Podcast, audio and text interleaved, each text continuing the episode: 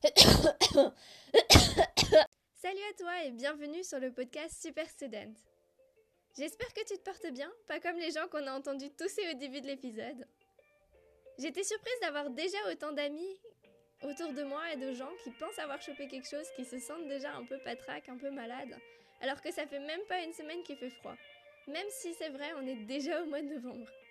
Alors désolée d'être un peu en retard pour ce podcast, ça fait un moment que je voulais faire un épisode là-dessus. Parce qu'on va parler de renforcer ses défenses immunitaires, se préparer par rapport à l'hiver. Et donc, si t'es déjà tombé malade ou que tu penses que t'as chopé quelque chose, ben, je suis un peu en retard. Mais ne t'inquiète pas, on va éviter que tu retombes malade pendant l'hiver. Ou pour ceux qui ont réussi à éviter ça jusqu'à maintenant, éviter tout court de tomber malade pendant l'hiver. En ce moment, je suis vraiment plongée dans le thème de se préparer à l'hiver, renforcer ses défenses immunitaires, virus, bactéries, parce que j'ai de la microbiologie ce semestre. Et la semaine dernière, on avait un séminaire spécialement sur les vaccins, sur euh, quels vaccins il y a, mais aussi les pour, les positifs, et comment répondre à des gens qui sont contre les vaccins et les convaincre de se faire vacciner.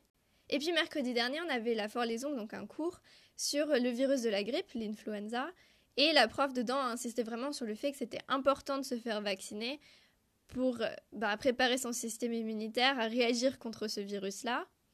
Et surtout, quand on bossait dans le domaine de la santé, comme euh, nous, futurs médecins, ou même on a des stages, etc., de protéger les patients, les gens qui autour de nous ont un système immunitaire qui est fragilisé. Et du coup, on sortait de cette forlaison et euh, j'étais avec une amie, elle me pose la question. Et du coup, toi, tu vas te faire vacciner contre la grippe, toi, cet hiver? Parce qu'il faut savoir que chaque année, c'est un vaccin différent. Du coup, il faut se faire vacciner chaque année.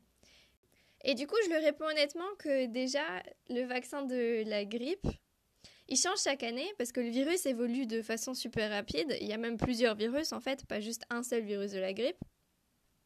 Et que à chaque fois, ben, ils sont obligés, ceux qui préparent les vaccins, en fait, de les préparer à l'avance et ils savent pas exactement ce qui va tomber. Donc ils essaient de recouvrir la plupart des virus, la plupart des possibilités, mais c'est aussi possible qu'ils se trompent et que du coup le vaccin, en fait, euh, ils aient vacciné des gens, mais ils servent à rien. Et puis je lui ai dit que j'avais un bon système immunitaire, j'en suis très contente. Ça faisait plusieurs années que j'étais pas tombée malade à part un rhume. Juste l'année dernière, au moment du semestre d'anatomie, j'étais un peu plus fatiguée en janvier où il y avait quatre jours où j'étais plus malade. Mais sinon, dans l'ensemble, rien à voir avec euh, quand j'étais petite je, tombais plus du tout malade. Et elle était vachement impressionnée et je lui ai demandé à euh, elle si elle comptait se faire vacciner ou pas. Et elle m'a dit oui, oui, je pense que oui. Bah déjà ma mère est médecin donc elle insiste sur ce genre de choses. Et puis euh, je t'envie parce que mon système immunitaire c'est pas trop ça. Euh, là, je sens déjà que je suis en train de choper quelque chose. Donc, tu l'as bien compris, j'ai la microbiologie et les virologues ce semestre qui essaient à tout prix de me convaincre qu'il faut que je me fasse vacciner pour protéger les autres, me protéger moi-même contre la grippe. À l'université et à l'hôpital, il y a plein de pancartes pour que justement le personnel aide-soignant se fasse vacciner contre la grippe. Et la seule raison pour laquelle je le ferais, ce serait effectivement de protéger les autres. Mais voilà, du coup, il y a les virologues qui essaient de m'influencer avec leurs vaccins. Et les vaccins, c'est effectivement une manière, entre guillemets, de préparer son système immunitaire. Parce que tu donnes au corps le virus qui est atténué ou le virus qui est mort, etc. Et il le reconnaît et s'entraîne déjà à construire ses défenses, à produire des anticorps pour après pouvoir défendre plus rapidement si jamais le virus arrive vraiment. Mais après, ce qui est intéressant pour moi, c'est que j'ai une autre influence et j'ai une autre expérience d'un autre microbiologiste. Myron Wentz, c'est un homme qui s'est donné pour but dans la vie d'aider les gens à être en meilleure santé, à ne pas tomber malade. Et du coup, à l'époque, quand il a commencé ses études, il s'est tourné vers la microbiologie parce qu'il s'est dit les ennemis de l'humanité dans ce sens-là, c'est les virus, les parasites, les bactéries, etc., qui nous rendent malades. Et à l'époque, le problème, c'était que tu as un patient, euh, tu sais qu'il a été infecté ou qu'il a chopé un truc, tu as ces symptômes, tu soupçonnes telle bactérie, tel virus, mais t'en es pas sûr. Et du coup, lui, il a développé des kits donc, euh, qui permettaient de tester est-ce que effectivement le patient il a bien tel virus, il a bien été infecté par telle bactérie. Et ils étaient plus efficaces ces kits parce qu'avant on faisait ça sur euh, des cellules animales euh, ou je sais pas exactement, je suis pas une spécialiste dans ce domaine, mais en tout cas Myron Wentz a développé des kits qui étaient avec des cellules humaines en culture. Donc des cellules humaines dans une boîte de pétri. Tu rajoutes le virus, la bactérie ou quoi que ce soit euh, du patient. Et euh, tu as la réponse qui dit, ok, effectivement, il a bien été infecté par ce virus, par cette bactérie, par ce parasite, ou le test est négatif, et non, c'est pas ça, il faut que tu cherches autre chose. L'avantage des cellules humaines en culture, c'est que justement, tu testes le virus sur des cellules qui sont les mêmes que celles de ton patient, entre guillemets, parce que ça reste des cellules humaines, c'est pas des cellules animales ou euh, je sais pas quoi de, comme matériel de synthèse. Le problème, c'est que ça coûte cher et c'est pas facile de les garder en vie. Du coup, pour que quand il délivre ses kits, les cellules soient pas mortes à l'intérieur, il a dû trouver une solution pour pouvoir les garder en vie. Parce qu'en plus, du coup, ça coûte cher, tu peux pas en récupérer à chaque fois des nouvelles, donc euh, c'est vraiment c'était vraiment son problème de les garder en vie le plus longtemps possible et puis en bonne santé parce que si elles sont déjà à moitié mortes quand tu essaies d'implanter le virus, ben elles sont déjà à moitié mortes quoi, ça va pas faire grand chose. Et du coup, il a dû mettre au point entre guillemets la sauce pour réussir à les nourrir, à les maintenir en vie, à les rendre heureuses quoi. Et cette sauce, ben, elle contient sucre, vitamines, minéraux, antioxydants, bref, tout ce qu'il faut pour que la cellule reste en bonne santé, qu'elle continue à se développer, qu'elle se renouvelle, qu'elle rayonne. Et au fur et à mesure des années, il a réussi à savoir exactement quelle dose, telle dose dont elle avait besoin de telle chose, etc. Et c'est comme ça qu'il a réussi à maintenir des lignées de cellules 25 ans en culture, et que pendant ce temps-là, en fait, elles en ont vieilli que de 6. Et du coup, au fur et à mesure, il a acquis ce savoir de justement de quoi ont besoin les cellules pour être en santé optimale. Et s'est rendu compte qu'en augmentant les doses dans le milieu, donc de sucre, de vitamines, minéraux, antioxydants, etc., tout ce qu'il y avait dedans, les virus commençaient à avoir vraiment du mal à infiltrer les cellules, à les infecter.